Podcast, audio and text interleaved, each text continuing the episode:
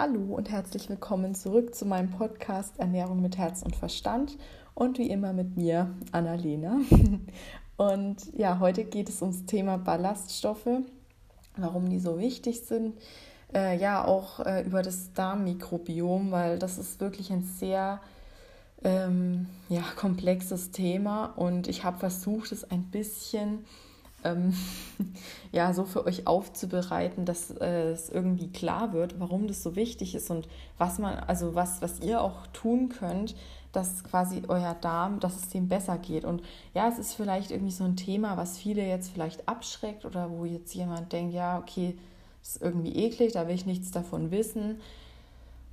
Ja, also gut, im Endeffekt, äh, ihr könnt auch jetzt abschalten. Ähm, also es ist es ist halt einfach was Natürliches. Also, ich meine, man muss jetzt nicht mit jedem über seine Verdauung reden, aber es geht jetzt hier in, dem, in der Folge auch nicht um die, also um die Verdauung und um irgendwelches, ja, was weiß ich, irgendwelche Sachen, über die man vielleicht nicht reden will, was eigentlich unberechtigt ist, aber gut. Ähm, sondern es geht halt um die Bakterien, die da drin leben und äh, warum die so einen Einfluss auf die mentale Gesundheit haben und auch allgemein auf die Gesundheit.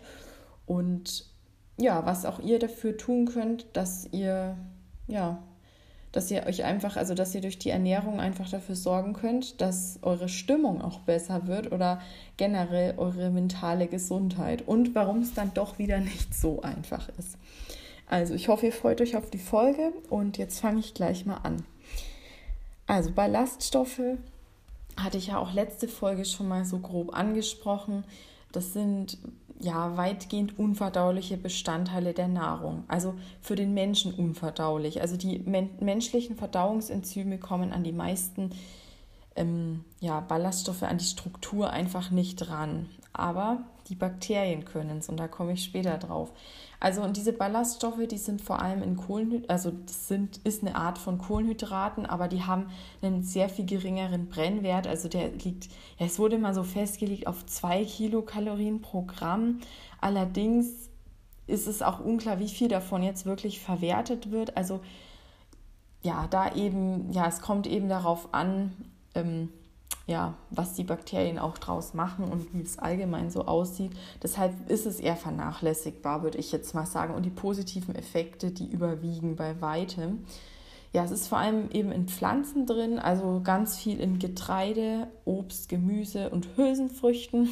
Also es ist immer das Gleiche. Äh, ja, genau. Und es gibt zwei verschiedene Arten. Es gibt einmal die wasserlöslichen und einmal die wasserunlöslichen Ballaststoffe. Zu den wasserlöslichen gehören zum Beispiel Johannisbrotkernmehl, Guar, also das ist, da gibt es auch Guar-Kernmehl, das ist auch sowas. Ja, ähm, es ist in Pek also Pektin ist eines davon, es ist in Äpfeln zum Beispiel und auch Dextrine. Also ja, das sind alles so abstrakte Sachen. Also es ist einfach in, also diese wasserlöslichen sind im Durchschnitt, sage ich jetzt mal, eher so in Obst und Gemüse drin und die wasserunlöslichen, also wie Zellulose, Hemicellulosen, Beta-Glucane, Lignin, Xanthan, sowas, das ist dann eher so tendenziell in Getreide. Aber ja, nagelt mich darauf bitte nicht fest. Also es ist natürlich auch alles überall so ein bisschen, aber so tendenziell. Ja, ähm, um mal ein paar Beispiele zu nennen, hm, vor allem so Roggen, Hafer, Vollkorngetreide allgemein, Früchte, wie zum Beispiel auch Datteln und Feigen oder ja, Äpfel, Bananen. Also eigentlich, ja, eigentlich alle Früchte haben wirklich genug Ballaststoffe drin. Natürlich manche mehr, manche weniger, aber eben vor allem bei dem Getreide ist vor allem Roggen und Hafer wirklich sehr ballaststoffreich. Und ja, ähm, auch in Weizenkleie zum Beispiel ist sehr viel drin oder auch in Haferkleie. Also Haferflocken sind super, Haferkleie, also je nachdem, wie man das halt zu sich nehmen will, aber das wäre auf jeden Fall so eine Empfehlung. Wo dagegen wenig Ballaststoffe drin sind, sind in Reis, also weißer Reis. Vollkornreis sieht wieder anders aus, aber weißer Reis, da ist wirklich kaum was drin, genau wie eben Weißmehl. Also halt diese ganzen so äh, Weißbrot, Baguette, Brötchen, sowas, da ist halt wirklich, sind wirklich kaum noch Ballaststoffe drin. Und nur mal kurzer kleiner Einwurf, Weißmehl ist nicht mit Weizenmehl gleichzusetzen, weil ich habe das Gefühl, dass viele ähm, Weizenmehl verteufeln, weil es halt oft dieses Weißmehl ist. Und klar, Weizen hat ein paar äh, Eigenschaften, da können wir uns auch eine extra Folge machen. Es gibt auf jeden Fall Leute, die es schlechter vertragen. Äh, es gibt auch Glutenunverträglichkeit, wobei das nicht nur in Weizen drin ist. Ah, das ist, wie gesagt, ein extra Thema. Ähm, genau, es kommt nämlich darauf an, auf die Mehltype. Also, auf, also das sagt quasi aus, wie hoch der Mineralstoffgehalt im Mehl ist. Und zum Beispiel in Weizenmehl gibt es die Type 405 oder ja, zum Beispiel. Und das bedeutet, dass der ähm, Höchstmineralstoffgehalt bei 0,5 Prozent in der Trockenmasse liegt. Und das ist natürlich weniger als zum Beispiel bei dem, der Type 1050, weil bei der Type 1050 bedeutet es dann, dass da 1,2 Prozent ungefähr ähm, Mineralstoffe in der Trockenmasse sind. Das heißt, es sind mehr enthalten. Und ja, es kann man auch so mit dem Ausmalungsgrad ein bisschen beschreiben. Also das sind natürlich in dieser, diesem 1050er Mehl sind natürlich auch noch mehr Schalen ähm, ja, oder Randschichten von dem Getreidekorn drin und deshalb ja, ist es dann halt ja aus dem vollen Korn und da sind natürlich dann auch noch mehr Ballaststoffe drin und natürlich auch Nährstoffe insgesamt. Das heißt, je höher diese Zahl auf dem Mehl ist, desto besser ist es quasi. Genau, und das heißt eben nicht, also es gibt auch Dinkelmehl, das hoch ausgemahlen ist oder auch Roggenmehl. Also ähm, deswegen, also es kommt halt nicht auf die Getreideart an, sondern eher ähm, auf die Ausmalungs- aus den, auf den Ausmalungsgrad des Mehls, wie in Anführungsstrichen gesund es ist oder wie viele Nährstoffe noch enthalten sind. Ja, genau. Also die Ballaststoffe, das sind auch eben Quellstoffe, die dienen eben dazu, dass das Nahrungsvolumen vergrößert wird, ohne eben gleichzeitig viel Energie zuzuführen. Und die können, da können das Wasser binden und dadurch kommt es eben auch zu einer Magendehnung und damit mehr Sättigung. Das verlängert auch die Verweildauer des Nahrungspreis im Verdauungstrakt. Und durch, ja, dadurch, dass, das, äh, durch, dadurch, dass dieser Druck entsteht dann oder dieses vergrößerte Nahrungsvolumen, wird halt auch die Darmbeweglichkeit oder es nennt man Peristaltik angeregt. Und ja, ähm, die, die Passage durch den Verdauungstrakt wird einfach beschleunigt, was positiv ist. Da komme ich später nochmal drauf ja, wasserunlösliche Ballaststoffe wie Zellulose, die passieren den Darmtrakt eher unverändert und die wasserlöslichen, die können eben durch Fermentation, durch Bakterien im Dickdarm halt verarbeitet werden und da entstehen dann verschiedene Stoffwechselprodukte. Wichtig, was auch entsteht, sind kurzkettige Fettsäuren, die sogenannten Short Chain Fatty Acids, SCFA abgekürzt, deswegen sage ich das jetzt. Und es ist Acetat, Propionat und Butyrat zum Beispiel. Und äh, was die noch so produzieren, da komme ich dann auch nochmal drauf, weil ich habe da nämlich eine ähm, coole Studie gefunden, beziehungsweise ein Review, was eben wieder ganz viele andere Studien zusammengefasst hat, die Ergebnisse davon. Und da ähm, kommt es dann nochmal genauer. Und Ballaststoffe haben auch die Eigenschaft, dass sie verschiedene Sachen binden können. Also zum Beispiel auch über die Nahrung aufgenommene Toxine, also Gifte oder Gallensäuren, Mineralstoffe und sonstiges. Und das wird eben dann einfach ausgeschieden oder auch schädliche Mikroorganismen. Und bei Gallensäuren ist es positiv, weil die Ballaststoffe, die binden quasi das Cholesterin, was dazu eigentlich gebraucht wird. Und deshalb wird es aus dem Organismus eben ausgeschleust und gelangt irgendwie nicht ins Blut oder so. Und das Gute ist eben, dass dann die neuen Gallensäuren gebildet werden müssen und das Cholesterin quasi verwendet oder ja, verbaut wird im Endeffekt. Und ähm, ja, das Nahrungscholesterin, genau, das findet halt Verwendung und deshalb ähm, kann es halt auch weniger Probleme verursachen, wie zum Beispiel erhöhte Cholesterinspiegel und die Folgen daraus. Also die Folgen, also langfristige Folgen von, von erhöhten Cholesterinspiegeln im Blut sind halt sowas wie äh, koronare Herzkrankheiten und damit auch erhöhtes Herzinfarktrisiko. Das heißt, Ballaststoffe haben tatsächlich einen cholesterinsenkenden Effekt. Und das ist ja schon mal positiv. genau, auch der Blutzuckerspiegel kann gesenkt werden. Das heißt, die Kohlenhydrate werden auch wieder langsamer aufgenommen. Das heißt, der Blutzuckerspiegel steigt nach einer Mahlzeit auch nicht mehr so stark an. und sogar Prädiabetes, also die Vorstufe von Diabetes, kann damit verbessert werden. Auch das Darmkrebsrisiko kann gesenkt werden durch eine hohe Ballaststoffaufnahme, weil ähm, Toxine, die eventuell sich in der Nahrung quasi befinden und die dafür sorgen könnten, dass eben ähm, ja, Darmkrebs ausgelöst oder eben Zellveränderungen stattfinden, die haben natürlich auch nicht so viel Zeit dann einzuwirken, sozusagen. Und ähm, ja, jetzt kommt noch mal ein kurzer Exkurs, weil es geht um einen besonderen Ballaststoff sozusagen. Das ist Beta-Glucan. Das hatte ich in der letzten Folge auch schon mal angesprochen. Das ist ein löslicher Ballaststoff und der findet sich vor allem in Hafer und Gerste. Und der hat wirklich nachgewiesenermaßen einen, ähm, ja, einen cholesterinsenkenden Effekt, auch äh, eine Senkung des Blutzuckerspiegels und ja, eine Verbesserung der Insulinantwort wurde beobachtet und es hat auch insgesamt so eine Art beruhigende Wirkung auf die Verdauungsorga Verdauungsorgane. Und das passiert ab, schon ab einer Aufnahme von drei Gramm pro Tag. Und das entspricht etwa 20 Gramm Haferkleie oder 40 Gramm normalen Haferflocken. Und ja, ich würde sagen, das schafft man wirklich leicht auch. Also ja, und so leicht kann man halt wirklich was für seine Gesundheit tun. Und ich habe da jetzt auch als Quelle ähm, nochmal einen Artikel von der Ernährungsumschau in der Podcast-Beschreibung. Und da sind dann auch so denen ihre Literaturhinweise halt verlinkt, also wo die das quasi herhaben. Aber der Artikel finde ich fasst echt gut zusammen und da könnt ihr das, wenn es euch weiter interessiert, auch nochmal nachlesen. Genau, jetzt kommen wir zum Thema Ballaststoffe und psychische Gesundheit.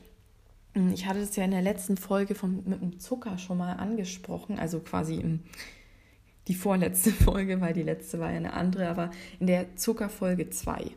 Und da hatte ich ja schon mal ähm, so gesagt, dass es wirklich auch einen großen Einfluss hat. Und ja, äh, was, nur noch mal kurz, was ist jetzt die Empfehlung für Ballaststoffe? Also man sollte mindestens 30 Gramm pro Tag aufnehmen. Und es ist wichtig, wenn man jetzt wirklich von einer Ernährung kommt, die sehr ballaststoffarm ist, also die irgendwie viele Weißmehlprodukte, viel Zucker, viel verarbeitete Lebensmittel, sowas enthält, wenig Obst und Gemüse. Ja, das dauert dann halt, bis die Darmflora sich dran gewöhnt hat. Also man sollte jetzt nicht von heute auf morgen dann auf einmal ein Kilo Obst und Gemüse, 500 Gramm Bohnen und sonstiges Vollkorngetreide essen, weil das sorgt dann für sehr unangenehme Verdauungsbeschwerden.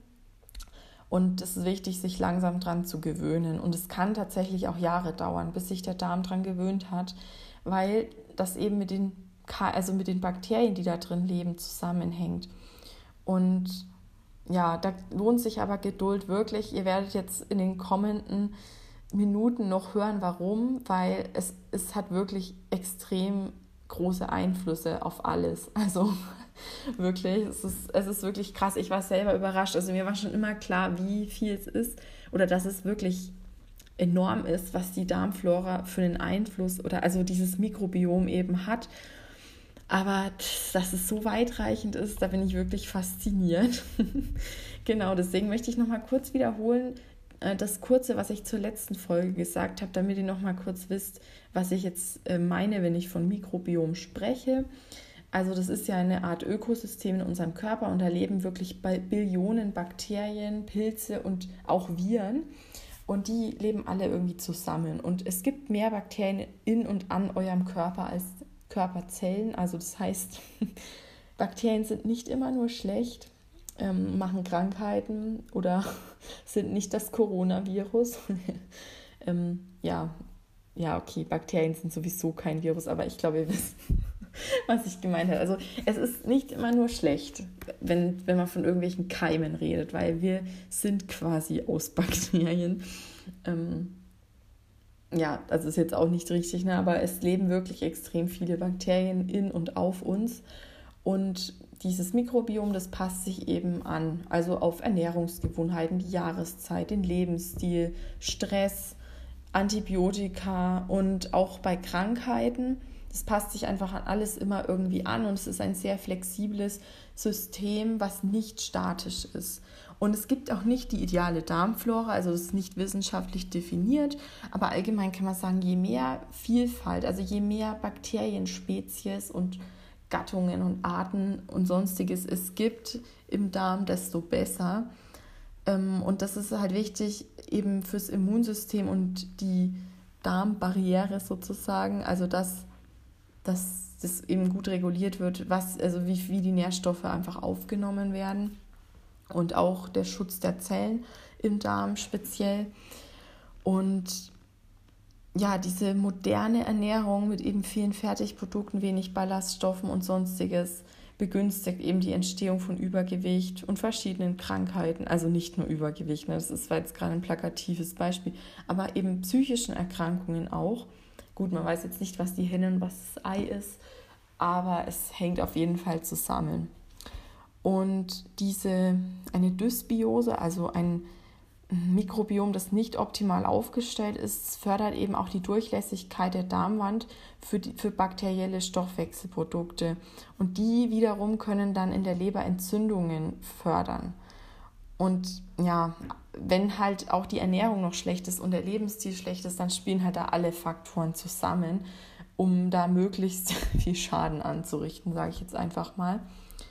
Und jetzt kommen wir zu dem riesigen Review, was ich gefunden habe. Das habe ich euch auch verlinkt. Und das Blöde ist, dass, also ich habe die Quelle in die Podcast-Beschreibung gepackt, aber leider äh, kann man die nur anschauen, wenn man einen, ja, eine Lizenz irgendwie von der Uni hat. Also, das, also wenn man quasi mit einem Uni-Rechner reingeht oder halt ähm, diesen VPN-Zugang hat. Und das ist natürlich jetzt ein bisschen blöd. Also vielleicht sind einige von euch dabei, die ja auch noch studieren und die können sich das dann anschauen.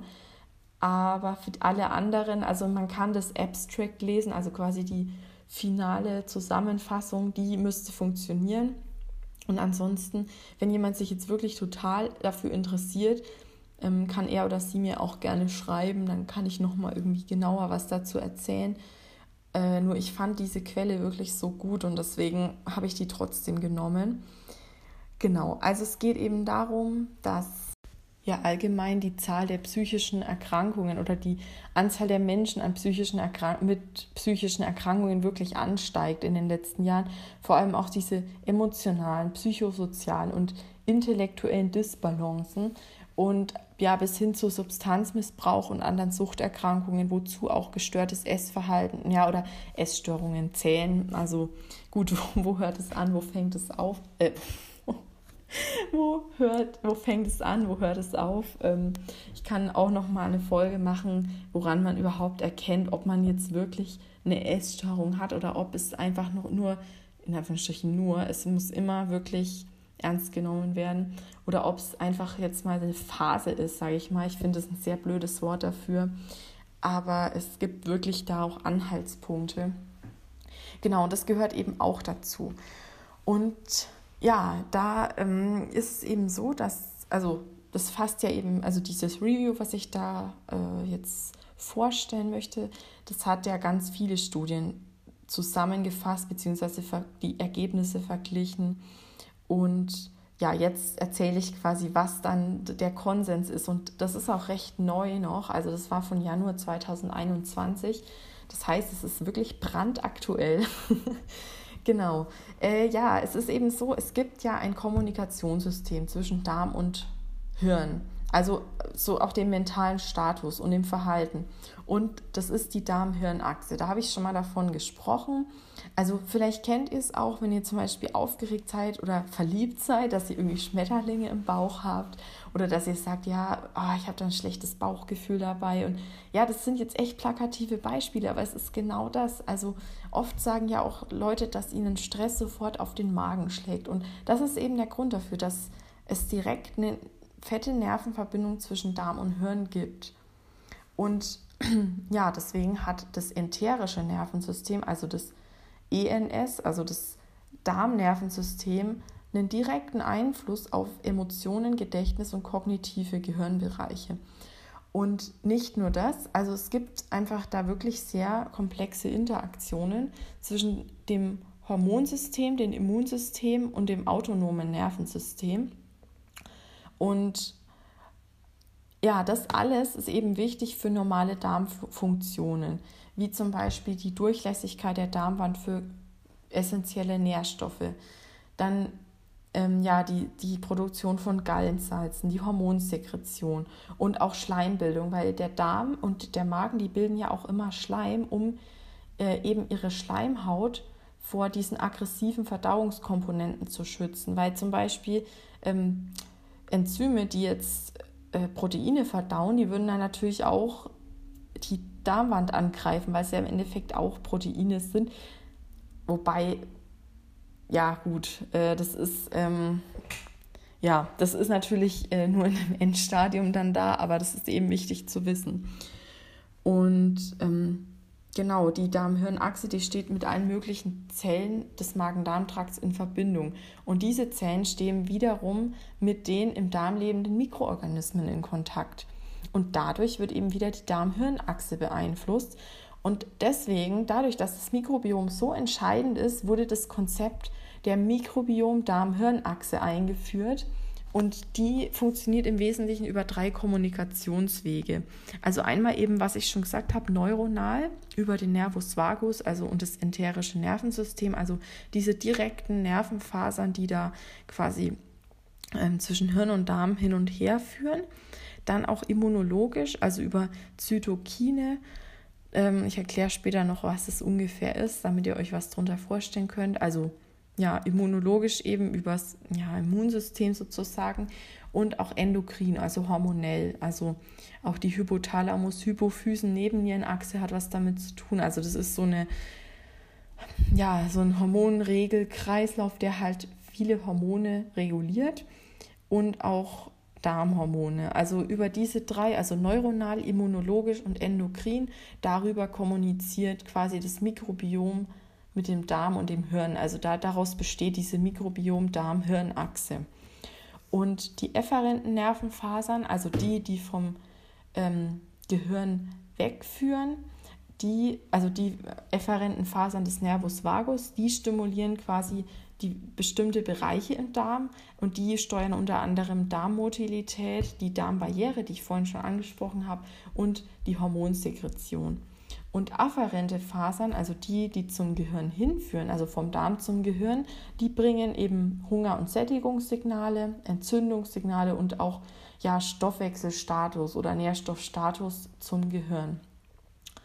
Ja, und das Mikrobiom, wenn das jetzt so wichtig ist, was macht es dann eigentlich genau? Also es macht viele Sachen und zwar einmal modulieren die, also das klingt jetzt so ein bisschen holprig, also die sorgen quasi für die Intaktheit der Tight Junctions. Also Tight Junctions sind die Verbindungen zwischen den Zellen der Darmwand und die sorgen dafür, dass die Darmwand eben dicht ist und keine zum Beispiel unverdauten Nahrungsbestandteile einfach die Darmzellen angreifen können.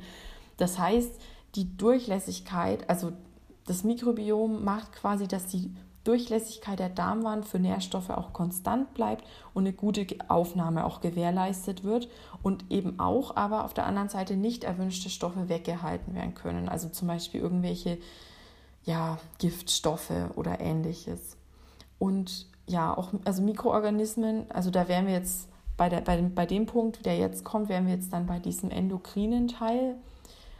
Äh, die, Organ äh, die Organismen, die produzieren eben viele Metaboliten, also Stoffwechselprodukte.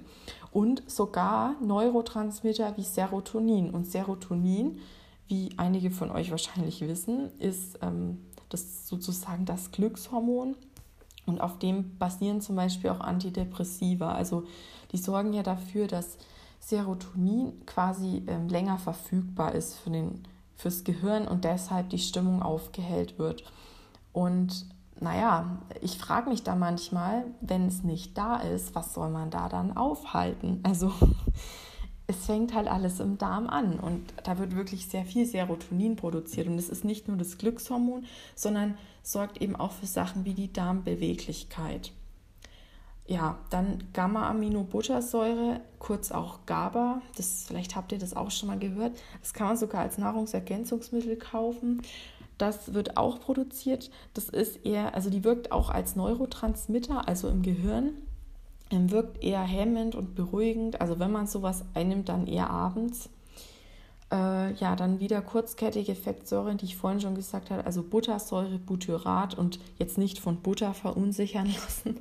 So heißt sie einfach. Buttersäure ist einfach der Name.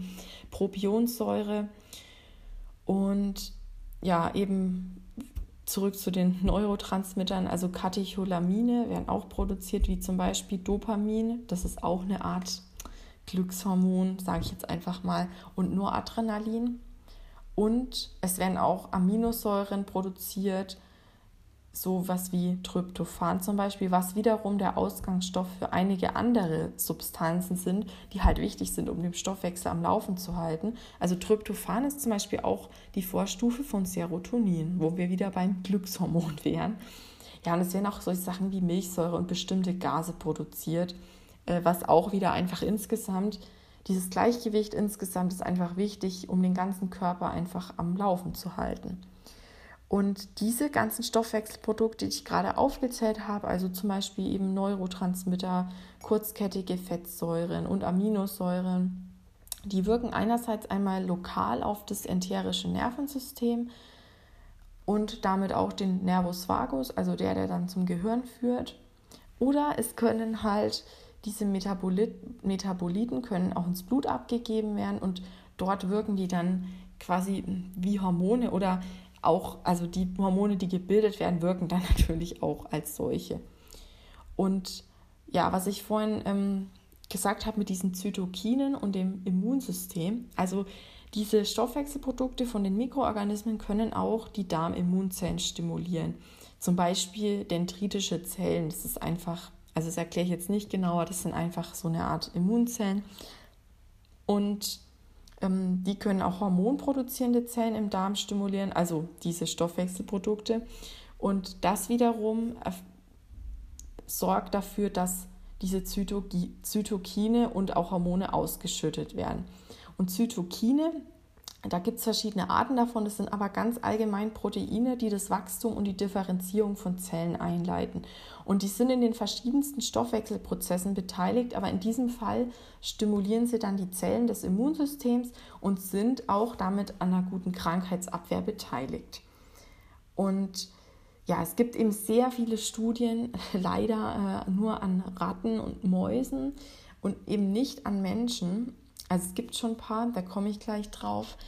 Äh, aber auch das hat einfach schon einen, also das finde ich schon sehr bezeichnend. Also es hat, hat sich gezeigt, also in manchen Studien hat sich wirklich gezeigt, dass bei Ratten ähm, sich das Verhalten extrem unterscheidet, je nachdem, welches Darmmikrobiom sie haben. Also bestimmte Bakterienstämme können, äh, konnten eben Depressions- und Angstassoziiertes Verhalten zum Beispiel reduzieren. Und einige Stoffwechselprodukte von diesen Bakterien und auch eine Änderung von diesen Bakterien können verschiedene Krankheiten quasi begünstigen, wie zum Beispiel Parkinson, Anorexie, Alzheimer, auch Störungen aus dem Autismus-Spektrum, chronischen Stress, Depressionen und so weiter. Und es ist einfach klar, dass das zusammenhängt. Es ist aber noch nicht endgültig geklärt, was die Henne und was das Ei ist. Also ob dieses Ungleichgewicht dieser Darm-Hirn-Achse oder Mikrobiom-Darm-Hirn-Achse der Grund oder die Folge der mentalen Störungen ist. Und naja, was man daraus ziehen kann, ist, dass es wirklich einen großen Beitrag leisten könnte, die Ernährung anzupassen bei der Behandlung psychischer Störungen. Und äh, das natürlich, ähm, ja, ersetzt es jetzt nicht irgendwie eine Therapie oder so. Niemals. Aber es könnte unterstützend wirken. Und das finde ich schon halt ziemlich, ja, interessant. Und ja, es wurden eben auch Untersuchungen gemacht, äh, auch an Menschen, dass bestimmte Bakterienstämme bei bestimmten Krankheiten mehr, weniger bzw. vermehrt da waren. Und ja, im Allgemeinen war es aber eigentlich meistens so, dass immer eine große Vielfalt an verschiedenen Darmbakterien einfach ähm, die positivsten Effekte hatte oder hat. Genau, also ähm, ja, was macht man da jetzt? Ne? also, es gibt, ihr kennt ja vielleicht auch äh, so Probiotika. Äh, das wird ja oftmals so propagiert. Also erstmal, was ist es überhaupt? Probiotika sind einfach im Endeffekt lebensfähige Bakterienstämme, die ihr über die Nahrung zuführen könnt. Und damit soll das Mikrobiom quasi aufgebaut werden. Es ist allerdings nicht wirklich klar, ob das wirklich dauerhaft was bringt. Also es ist, es bringt tatsächlich was kurzfristig, aber man kann halt nicht sagen, wie lange es wirklich dauerhaft quasi geht, ohne dass man das ständig zuführt. Und in einer Studie wurde auch gezeigt, dass eine gute Ernährung genauso hilfreich war wie das Zuführen von den Probiotika. Und ich denke mal, dadurch, dass man die Ernährung quasi längere Zeit macht. Also ernähren tut man sich ja sein Leben lang, aber Probiotika weiß ich nicht, ob man das sein Leben lang nehmen will. Aber es ist doch eigentlich viel nachhaltiger vielleicht, also viel effektiver, die Ernährung umzustellen, weil da, das ist ja wirklich eine Stellschraube, wo man dran was machen kann. Und es wurden neben auch schon einige einzelne Bakterienstämme identifiziert, die bei bestimmten mentalen Erkrankungen eben vermehrt oder weniger in der Darmflora der betroffenen Patienten aufgetreten sind. Und ähm, ja, das waren zum Beispiel bei so Sachen wie Ängsten, Depressionen, Schlaflosigkeit, Essstörungen, Suchterkrankungen, Psychosen, posttraumatischen Belastungsstörungen, kognitiven Störungen und auch Entwicklungsstörungen der Fall. Und äh, ja, auch Drogen und Alkohol verändern das Mikrobiom. Also alles kann es irgendwie verändern. Und als möglichen Lösungsansatz hat man da eben gesagt, okay, man könnte ähm, sogenannte Psychobiotics einsetzen und das ist eben auch wieder, mh, mm, also eigentlich ein Probiotikum, also es ist ähm, ein lebender Organismus, der in adäquaten Mengen dem Körper zugeführt wird und einen gesundheitlichen Vorteil bei dem Menschen mit einer psychiatrischen Erkrankung macht. Und auch Präbiotika, also die Nahrung für die guten Mikroorganismen, sind auch mit drin. Und da hat man eben verschiedene bestimmte Bakterienstämme, die man vorher in Tierversuchen herausgefunden hat, die eventuell einen Einfluss haben auf bestimmte psychische Erkrankungen, hat man dann an Freiwilligen getestet. Und tatsächlich war es so, dass bei den verschiedensten psychischen Beschwerden eine Besserung aufgetreten ist. Also ja, sowas wie eben Ängste, Nervosität, Kognition, Depression, Aggression und so weiter. Und sogar der metabolische Status wurde verbessert. Das heißt also zum Beispiel auch sowas wie Insulinsensitivität wurde verbessert. Und da ist eben, naja, ich würde jetzt nicht sagen der Beweis, aber ein Hinweis, dass das eventuell ein neuer Therapieansatz oder ein Begleitansatz für eben Therapien bei psychischen Erkrankungen ist. Und es wurden sogar Interventionsstudien, also an Menschen, also Probanden durchgeführt. Aber es gibt halt ein großes Aber. Ähm, es ist von sehr vielen Faktoren abhängig, ob das jetzt hilft oder nicht. Also es einerseits hängt es mit so ganz banalen Sachen wie dem Geschlecht zusammen oder individuellen ähm, psychischen Symptomen, auch dem individuellen Mikrobiom und Begleiterkrankungen und solche Sachen. Und es gibt halt auch keine Langzeitstudien und auch viele Studien sind eben nur an Ratten durchgeführt und nicht an Menschen. Und ja, es ist eben immer schwierig. Man kann jetzt nicht sagen, naja, nimm Probiotika, dann werden deine Depressionen besser, weil das ist einfach nicht so. Weil da spielt ja auch noch sehr viel anderes mit rein. Also man könnte es eventuell als Begleitung sehen, aber nicht als Lösung. Und warum auch diese Lösung nicht so einfach ist, da komme ich auch ähm, gleich noch drauf. Ähm, es ist auch eben so, dass äh, diese Psychobiotics in den Studien, die bisher durchgeführt wurden, da hat auch jeder, also reagiert auch jeder Mensch so ein bisschen anders drauf. Bei manchen hilft es, bei manchen nicht. Also es gibt bisher eben auch keine Standardisierbarkeit von dieser Behandlung. Und was aber wirklich klar ist, was ich jetzt nochmal wiederhole, ist, dass die Ernährung wirklich einen Einfluss hat, also sogar schon nach kurzer Zeit. Und die konnten eben auch die Vielfalt, also diese Ernährung, diese veränderte konnte die Vielfalt des Mikrobioms auch verbessern. Genau, so jetzt nochmal das Problem äh, mit diesen Probiotika. Also es ist ja eben so, wenn Bakterienstämme wirklich von außen zugeführt werden sollen, dann ist es ja sehr individuell, was bei irgendeinem Menschen fehlt. Also nicht jeder Patient zum Beispiel mit Angststörungen ähm, hat dann das, den gleichen Mangel an bestimmten Bakterien. Und es gibt auch so extrem viele verschiedene Bakterien, dass man die nicht, also man kennt die ja auch noch nicht mal alle, man kann die auch nicht alle bestimmen. Und deswegen, man müsste quasi alles bestimmen, man müsste das komplette Mikrobiom bestimmen, was in dem Darm eines Menschen existiert. Und es ist, so nach meinem Wissensstand ist es noch nicht möglich. Ähm, man könnte, also wenn, dann ist es extremst teuer und nicht umsetzbar einfach. Und die Frage ist auch, bringt es wirklich was? Also es ich glaube jetzt, also es, man kann natürlich die größeren ja, Übergruppen, sage ich mal, bestimmen. Aber auch da, es ist halt so, naja klar, wenn vielleicht das eine Bakterie, die einen Bakterien weniger oder mehr sind, kann man vielleicht sagen, okay, das gibt einen Hinweis, aber man weiß ja nicht, wie es sonst aussieht. Und wenn man jetzt zum Beispiel sagt, okay, es gibt ja auch so Sachen, wo man irgendwie eine Stuhlprobe abgeben muss und dann wird es bestimmt, in Anführungsstrichen. Das funktioniert so auch nicht, weil man kann die nicht einfach anzüchten. Also das weiß ich auch aus meiner Laborerfahrung. Erstens gibt es Bakterien, die wirklich nur ohne Sauerstoff leben können. Und die sterben sofort, sobald die aus dem Darm raus sind. Das heißt, wenn die schon tot sind, wenn die aus dieser Stuhlprobe kommen, dann kann man die nicht mehr ähm, anzüchten. Und äh, sowieso, man, viele Bakterien, die haben dann zum Beispiel mal, also blöd gesagt, sie haben einen schlechten Tag und wachsen einfach nicht. Oder sie brauchen ganz bestimmte Nährböden die man im Labor halt nicht hat. Also klar, es gibt für das meiste gibt es was, auf jeden Fall. Also da will ich jetzt gar nichts irgendwie Falsches sagen.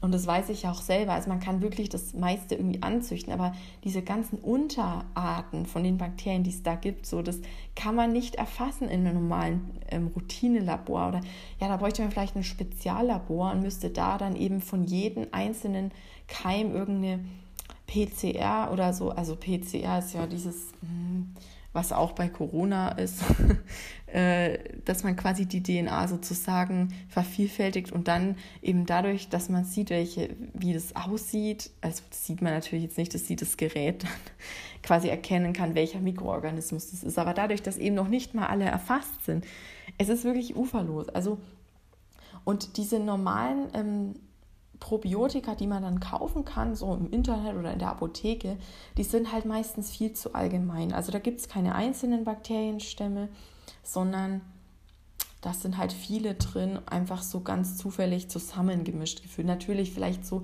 die so oft gefunden werden oder sowas, aber äh, es spielt halt einfach mehr rein, als nur ein Bakterium einfach einzunehmen oder einen Bakterienstamm. Und ja, ich persönlich sehe so Probiotika eher kritisch. Also klar, es kann helfen. Also es gibt bestimmt auch Leute, denen das hilft, weil es zufällig einfach genau das Richtige ist. Allerdings mh, hm, ist es, spielt da halt eben mehr rein, als irgendwie fünf bis zehn Bakterienstämme zufällig so zuzuführen. Und deswegen würde ich persönlich dann eben eher darauf äh, setzen, die Ernährung zu verbessern, womit wir wieder beim, wieder beim alten Thema sind. Also möglichst eben unverarbeitet und naturbelassen, also Gemüse, Obst, Hülsenfrüchte, Vollkorngetreide, Nüsse, Samen. So, das wäre eine super Ernährung. ähm, klar, man kann auch natürlich zwischendurch irgendwie mal was verarbeitet essen oder äh, verarbeitetes Essen oder in Anführungsstrichen ungesunde Sachen oder Zucker. Das ist alles nicht das Problem. Nur es ist wichtig, diese Basis zu haben und das wieder meine alte Predigt. Ähm, und ja, also wirklich, ich bin auch nicht perfekt. Ich glaube, dass viele Leute immer denken, nur weil ich mich damit so gut auskenne oder verhältnismäßig gut auskenne, wahrscheinlich, also im Vergleich zu manchen anderen weiß ich wahrscheinlich noch nichts, aber ich sage jetzt mal, im Vergleich, ja gut, man darf sich eigentlich auch nicht vergleichen, ne? ähm, ja, aber dadurch, dass ich mich einigermaßen auskenne, denken, glaube ich, viele immer, dass ich mich wirklich perfekt ernähre, aber das ist wirklich nicht der Fall. Also Wissen und Tun sind zwei Paar verschiedene Schuhe. Und was eben auch noch wichtig ist, nur weil das jetzt so ist, dass eben diese naturbelassene, pflanzliche, also möglichst viel pflanzliche Ernährung ähm, in Anführungsstrichen das Beste für den Darm ist, muss man auch wieder individuelle Faktoren beachten. Also manche vertragen auch einfach zum Beispiel nicht so viele Hülsenfrüchte oder so. Und dann, ja, also probiert da einfach aus, was für euch passt. Und äh, wichtig ist einfach auf diesen Grundsatz so zu achten, dass man sagt, denkt, okay, ich äh, versuche einfach darauf zu achten, Ballaststoffe zu essen und mich möglichst naturbelassen zu ernähren, möglichst viel ja, Gemüse und Obst und was ich halt alles schon zehnmal aufgezählt habe. Und ja, der Rest ist flexibel. Und was eben auch wichtig ist, ist, sich nicht zu stressen, weil Stress hat nämlich auch einen Einfluss. Weil, ich meine, wo beginnt Stress? Im Gehirn. Und wo führt der Nervus vagus hin? In den Darm. Und was macht er da? Er hat Auswirkungen. Also das, was da quasi ankommt. Und wenn man Stress hat, dann wird natürlich automatisch auch der Darm beeinflusst. Und dann wiederum funktioniert das alles wieder nicht so gut. Und für mich persönlich sage ich jetzt einfach nur mal so, also ich musste auch noch krass dran arbeiten, ähm, aber für mich ist erstmal so das Wichtigste, dass mich die Ernährung nicht stresst. Und ich meine, ich weiß ja, was theoretisch gesund ist. Und ich versuche es einfach so gut ich kann, das so einzubauen und es so zu umzusetzen, aber ich stress mich halt, also ich versuche mich nicht zu stressen. Betonung liegt auf versucht. Nein, ich werde auch immer besser, es wird immer angenehmer, aber das ist nämlich auch so was, was oft nicht beachtet wird. Es wird immer so gesagt, ja, ist das, ist das, ist das und das ist gut und das ist schlecht. Aber im Endeffekt muss man auch erstmal mental äh, damit klarkommen, gerade auch wenn man eben schon, ja, sage ich jetzt mal, eine psychische Komponente mit drin hat, dass man zum Beispiel jetzt gestörtes Essverhalten hat oder auch ja, so Sachen wie Angststörungen oder Depressionen oder äh, so Sachen wie ADHS und solche Sachen. Das ist alles so, ähm, ja, so vielfältig einfach. Und da muss man auch erstmal gucken, was brauche ich jetzt als erstes oder was ist jetzt das, was mir als erstes weiterhilft. Und das muss nicht unbedingt sein, dass ich jetzt, dass die, der erste Schritt äh, ist, meine Ernährung zu verändern, weil vielleicht ist es nicht dran gerade. Vielleicht ja, ich weiß jetzt nicht, äh, wie es euch so geht. ich hoffe gut. Aber nee, wenn ihr jetzt wirklich auch so von irgendwas betroffen seid, erstmal ist es absolut ähm, nichts, wofür man sich schämen muss. Aber dann ist es einfach auch wichtig zu schauen, was ist für mich jetzt gerade dran. Weil ich kann jetzt nicht sagen, naja, also ja, du hast irgendwie, hm, was nehmen wir denn jetzt mal, eine Angststörung oder so sagen jetzt ja, okay, das Erste ist, was du machen musst, veränder komplett deine Ernährung. Ja, also ganz ehrlich, da hat man doch andere Probleme in dem Moment. Also äh, deswegen, es geht immer halt alles Hand in Hand. Und wenn man gerade die Kapazität hat, was zu verbessern an seiner Ernährung und wirklich da mal drauf zu schauen, was man vielleicht Kleines ändern kann, irgendwie parallel dazu, dass man eine Therapie macht oder dass man sich irgendwie anderweitig Hilfe sucht dann ist es super. Aber wenn man das gerade nicht kann und einfach keine Kapazitäten hat, dann ist es einfach okay.